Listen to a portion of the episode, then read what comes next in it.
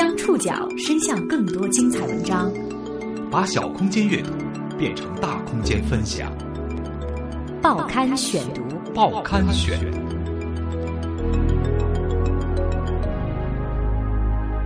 把小空间阅读变成大空间分享，欢迎各位收听今天的报刊选读，我是宋宇。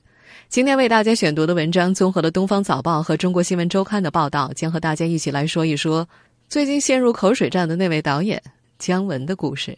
马走日，便是在下。如同姜文的前四部片子一样，围绕一步之遥的口水战越发激烈。这部片子太棒了，我喜欢，并不是非常的接地气的感觉，节奏画面都很冲击，还没缓过来呢。啊，得回去消化一下。可能不是我喜我喜欢看的那种那种电影，看不懂。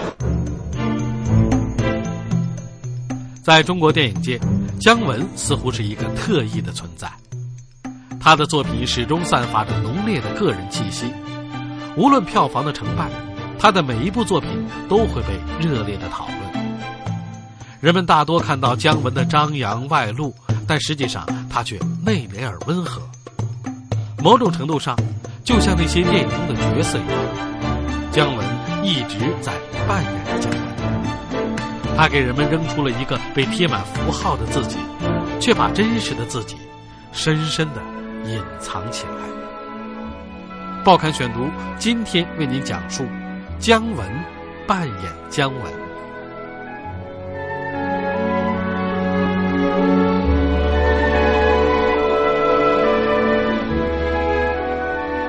四年前让子弹飞，口碑票房双丰收，让姜文站着挣了观众的钱，霸气遮不住，才华溢出来。这回他忍不住又任性了。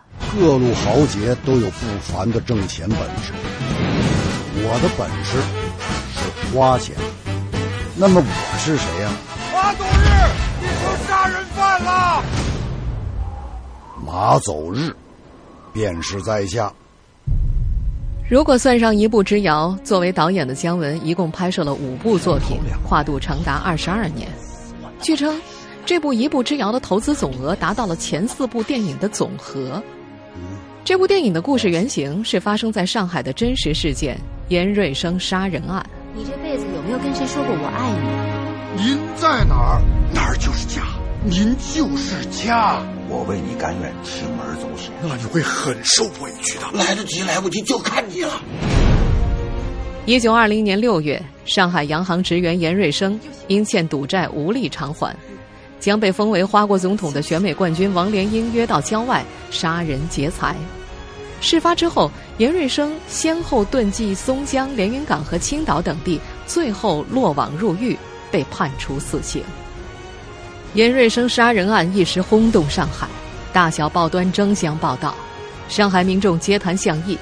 中国第一部故事长篇《严瑞生》也由此问世。影片片长两小时左右，是当年最卖座的商业电影。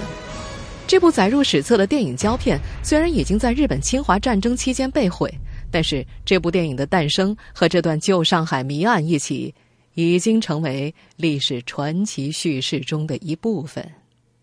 当年还在上学的姜文就曾经听说过这段故事。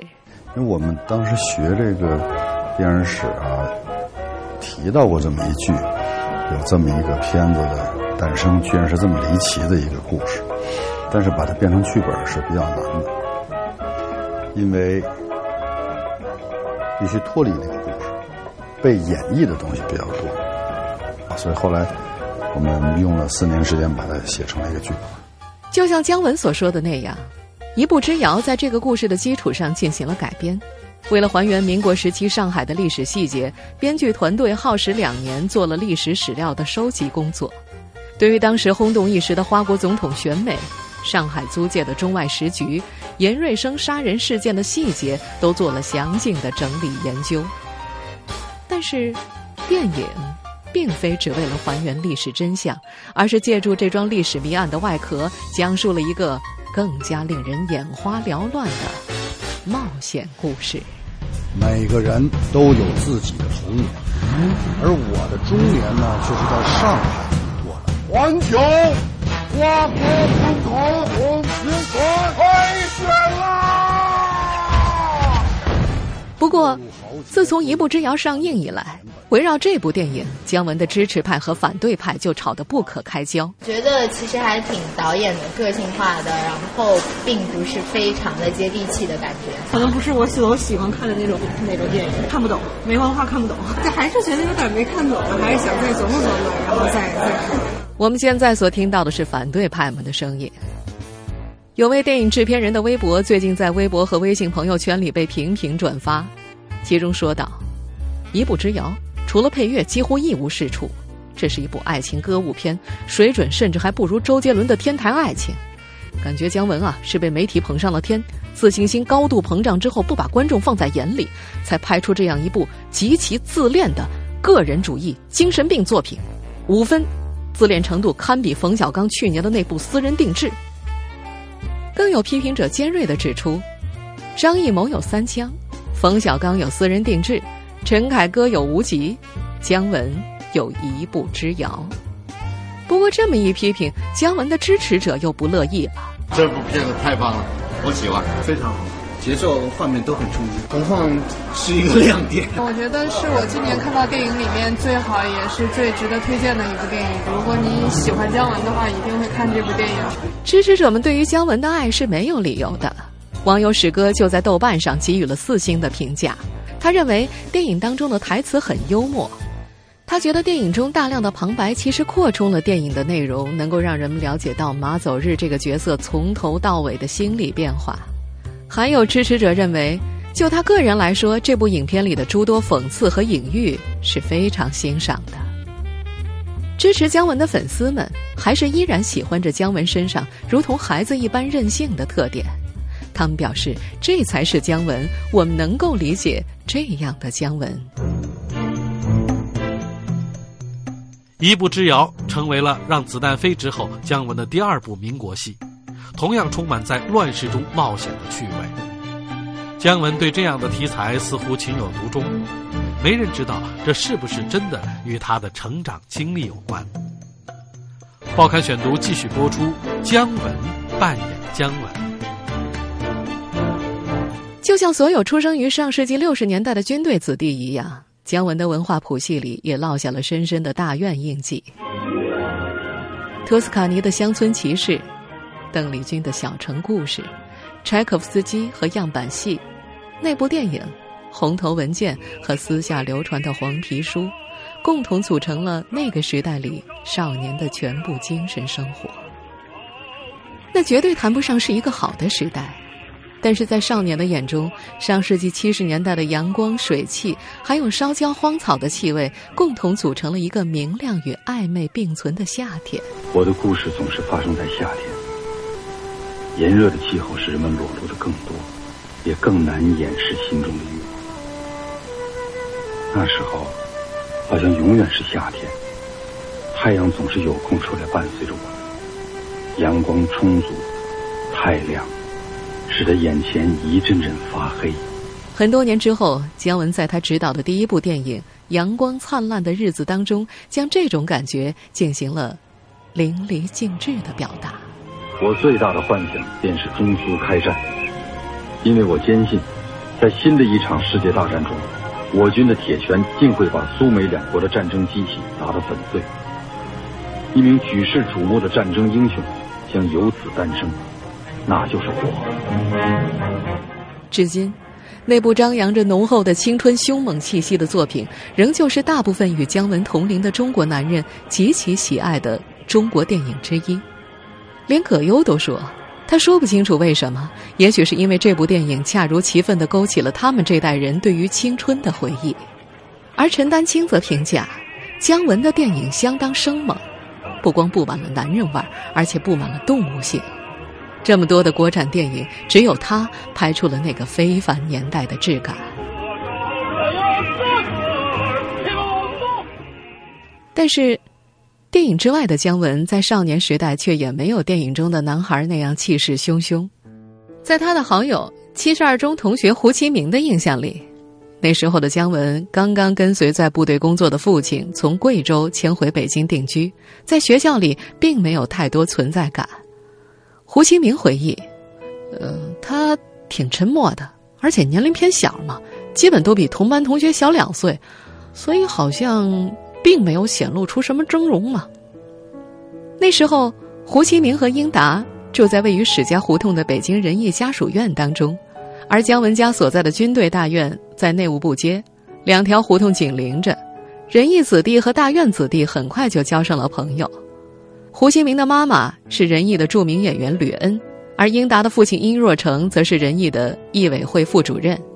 姜文就常常跟随胡其明和英达一起跑仁义的后台，蹭戏、听朗诵、看那部电影。后来在一次偶然的班会活动上，姜文站在讲台上为同学们讲故事。他的班主任第一次发现了隐匿在这个寡言的少年血液当中的表演天分，也是在他的鼓励之下，成绩平平的姜文决定报考表演系。一九七九年的夏天，高考结束之后，一起长大的小伙伴们就此各奔东西。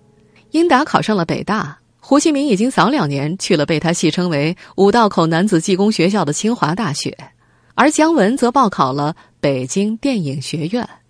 结果落榜了。当年姜文落榜的原因，后来也在北京电影学院表演系内部悄悄流传。有一种说法是，他在进行模仿片段的考试环节时，把所有的考官都给镇住了，因为这孩子模仿的实在太像，以至于所有老师都拿不准到底要不要招进一个能够如此纤毫毕现进行模仿的学生。姜文传奇般的声音模仿能力，在他后来的中戏同学高广健那里也得到了证实。现在在国家大剧院担任舞美设计总监的高广健回忆，在三十年前的中戏校园里，大他三届的师兄姜文是个调皮的风云人物，最喜欢的恶作剧就是打电话，在电话里模仿曹禺，模仿赵丹，将中央戏剧学院的老师和同学们唬得一愣一愣的。当然。这是后话了，就像很多著名演员在日常生活当中都沉默寡言一样，在大众印象当中侃侃而谈的姜文，在上大学之前不但话少，甚至还有点结巴。发小胡锡明肯定的说：“他只有在说台词的时候才顺溜呢。”在他看来，那些电视采访当中，姜文之所以也能够顺溜着说话，是因为可能对他来说，那也是台词的一种。当年姜文所就读的北京七十二中不但不属于重点中学，反而有点儿不光彩，因为那所学校的诞生源于一次放逐事件。重点中学二中为了将一批调皮捣蛋的坏学生调剂出去，而单独成立了那所学校。这些坏学生包括胡其明、英达、濮存昕，还有姜文。这些坏学生按照七十二中取了个绰号，叫做“气死二中”。多年之后，这两所学校又进行了合并。有一年，二中校庆还曾经联系姜文作为杰出校友代表回校出席活动。而对于这个邀请，姜文就像在张艺谋的电影《有话好好说》当中扮演的那个口吃角色一样，撇着嘴大大咧咧的回应：“谁谁谁谁是你们校友啊？”在很多人的印象中，不论作为演员还是导演。某种程度上，姜文的名字都和少年得志脱不开干系。他不仅长着一张二十岁和四十岁时基本都看不出分别的脸，并且周身散发出的浓烈的少年意气，也仿佛从未随着年龄的增长而改变。报刊选读继续播出，姜文扮演姜文。好友胡锡明开玩笑的说：“嗨，他就长那样。”二十岁的时候，没人信他真就那点岁数，但现在也没啥变化。在更多人眼里，姜文活得不委屈不压抑，在他的身上永远不可能发生许三观或者福贵式的故事。他仿佛什么都可以不费吹灰之力，一把手枪，一块青堂木就可以站着把钱赚了。但在胡锡明的印象里，即使面对最亲近的朋友，姜文也很少直接流露情感。姜文经常会选择一种迂回的、疏离的，甚至带有自嘲色彩的方式来默默抵御外界的压力。根据圈中一位好友回忆，姜文的导演处女作《阳光灿烂的日子》虽然大获成功，但是还是有很多人认为，姜文导片儿就是玩票，长不了。他就一直憋着一口气，想让这些人看看到底什么才是好看的电影。被阳光普照八年之后，他拍了一部无比绝望与黑色的电影《鬼子来了》，结果被禁。而又过了七年，姜文拍摄了《太阳照常升起》，但是这次太阳并没有带来好运，票房惨败。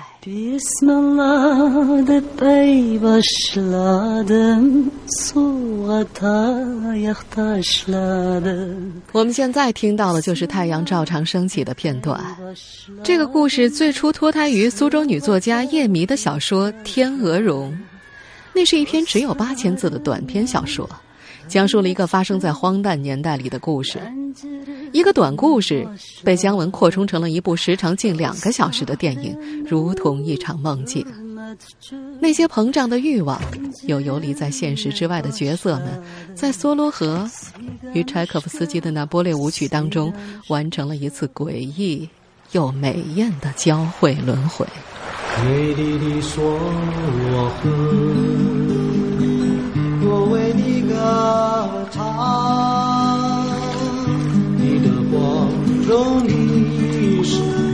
我永远记在心上。事实上，太阳的升起非常艰难，在拍摄的过程当中，投资人突然撤资，姜文只能够疾病乱投医。在投入大量的私人资产之后，是英皇的老板杨受成及时补入了资金，让他最终完成了这部电影。而电影上映之前的样片审查环节当中，一位主管官员提出了两点意见：一是该官员认为电影当中的“天鹅绒”这个词语指代暧昧，并且电影最终也没讲清楚到底什么是天鹅绒；二是剧本当中多次出现“你的肚子像天鹅绒”这样的台词有色情的意味。为了解决领导的疑问。姜文号召周围所有的工作人员都放下手头的工作，开始搜集天鹅绒材质的东西。结果有人把鸭绒被都买回来了。最终，姜文选择了一条天鹅绒质地的围巾，终于解决了领导的疑惑。他用他特有的方式解决了问题，但是在接下来与市场的战斗当中却无力回天。这部投资八千万人民币、他最珍贵的大荧幕梦境，最终只收到了。三千万左右的票房。后来在无数的场合，姜文都表示《太阳照常升起》是他偏爱的作品，甚至在后来的《让子弹飞》当中，他还大量使用了《太阳照常升起》的配乐，以示真爱。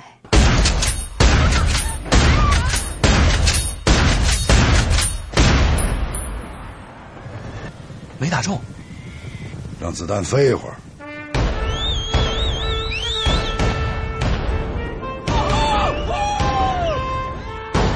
在一次朋友间的私人聚会上，姜文就着一点酒意说起了太阳。他们都说不好，我就偏说好。姜文身边的工作人员说，在工作的过程当中，姜文最喜欢表达的观点就是：电影是为了表现生活，不是要去教人们怎样生活的。而在影评人周黎明看来，欣赏姜文的影片，如果不做诠释的话，会损失一半的乐趣。就像我们现在所听到的这部《让子弹飞》，有人看完了洋洋洒洒的写了几万字的评论，一一解释电影当中的各种隐喻，从而证明姜文电影无与伦比的包容性。内容有：文青看到了啥，愤青看到了啥，普通观众看到了啥，还有脑残看到了啥。你看，他甚至连脑残的口味都照顾到了。曾有影评人笑谈间比较起中外男演员，得出的结论是：陈道明像凯文·史派西，抑郁内敛；而姜文则像阿尔帕西诺，霸气外露。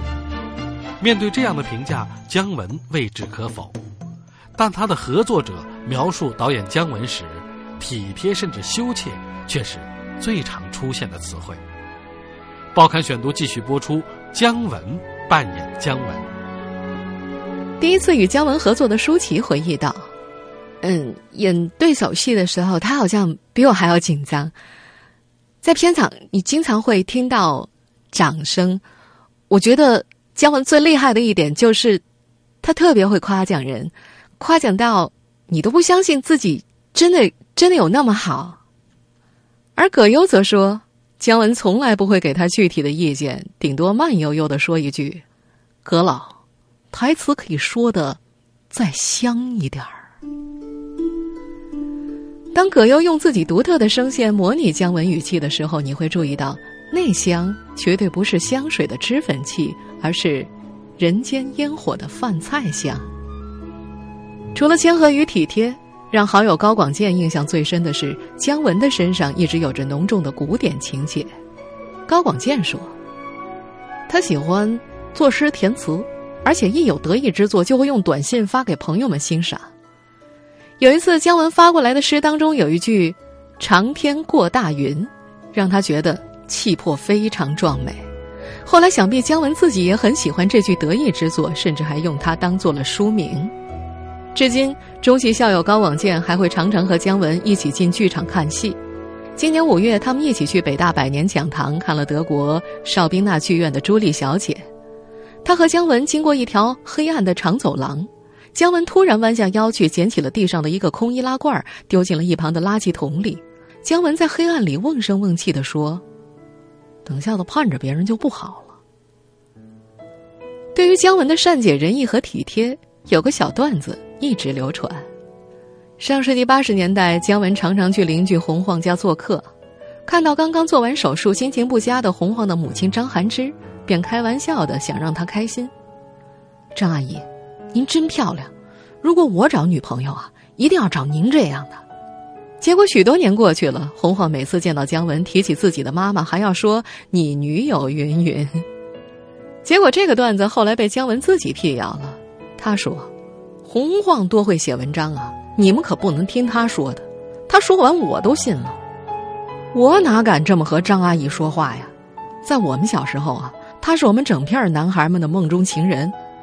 我也就是背地里和洪晃说说，谁知道他真的去告诉他妈了。不过洪晃说的那个女朋友的段子，被姜文狡黠的用在了正在上映的一部《之遥》里。如同那些电影中的人物一样，姜文也在现实中冒险。二十二年拍了五部电影，被人赋予了无数标签。某种程度上说，姜文已经成为了一个角色，他一直在扮演那个人。报刊选读继续播出：姜文扮演姜文。傅雷曾经说过：“谁也不存什么幻想，期待文艺园地里。”有奇花异卉探出头来，然而天下比较重要的一些事故，往往在你冷不防的时候出现。对于当下的中国电影圈，姜文似乎也能够担得起这个评价。在他的身上贴满了诸如才子、暴君等形形色色又相互矛盾的标签，最终这些标签一起将姜文这个名字变成了一个硕大的符号。很早以前，还在做演员的姜文在街上打车。司机很高兴的认出了他，说：“嘿，你不就是演姜文的那个人吗？”虽然司机说错了，但是姜文乐了，挺高兴的，觉得挺有意思。也就是说，在某种意义上，姜文在很多人的感觉当中已经成为了一个角色。他是不是自己已经不重要，这个角色姜文在人们心目中，在社会的某一个角落有了一个位置，就跟拼图似的给拼到那儿了。姜文觉得。司机无意间说了一句挺智慧的话，他就接了一句：“对，没错，我就是演姜文的那个人。”如今，姜文依旧在特立独行的扮演着姜文。他没有注册微博，自己的团队也没有公众账号，只在每一部电影上映前进行常规的宣传活动。他更喜欢隐匿在大幕的后边，小心翼翼的透过取景框，构建着心目中最奇异的梦境。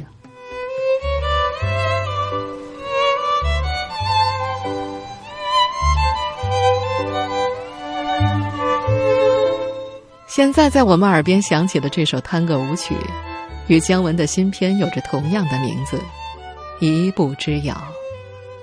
对于姜文来说，也许我们依旧与他间隔着似近还远的距离。当你觉得已经认清了他的模样，他却又飞快的划着舞步退到海阔天空的背后，而你却还不甘心，一定要将准确的标签贴到他的身上，最后发现这一切。可能仍是徒劳。就像有人问他：“一步之遥电影说明书当中对于其角色马走日的描述是这样的：“不违于世，不负于名。”这句话是不是形容你姜文本人？他转头就问：“这谁写的呀？”编剧之一严云飞承认是出自自己之手之后，姜文的回答诚恳又无赖。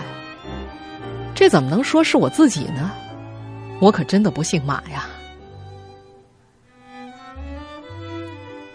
听众朋友，以上您收听的是《报刊选读》，姜文扮演姜文，我是宋宇，感谢各位的收听。今天节目内容综合了《东方早报》《中国新闻周刊》的报道，我们下次节目时间再见。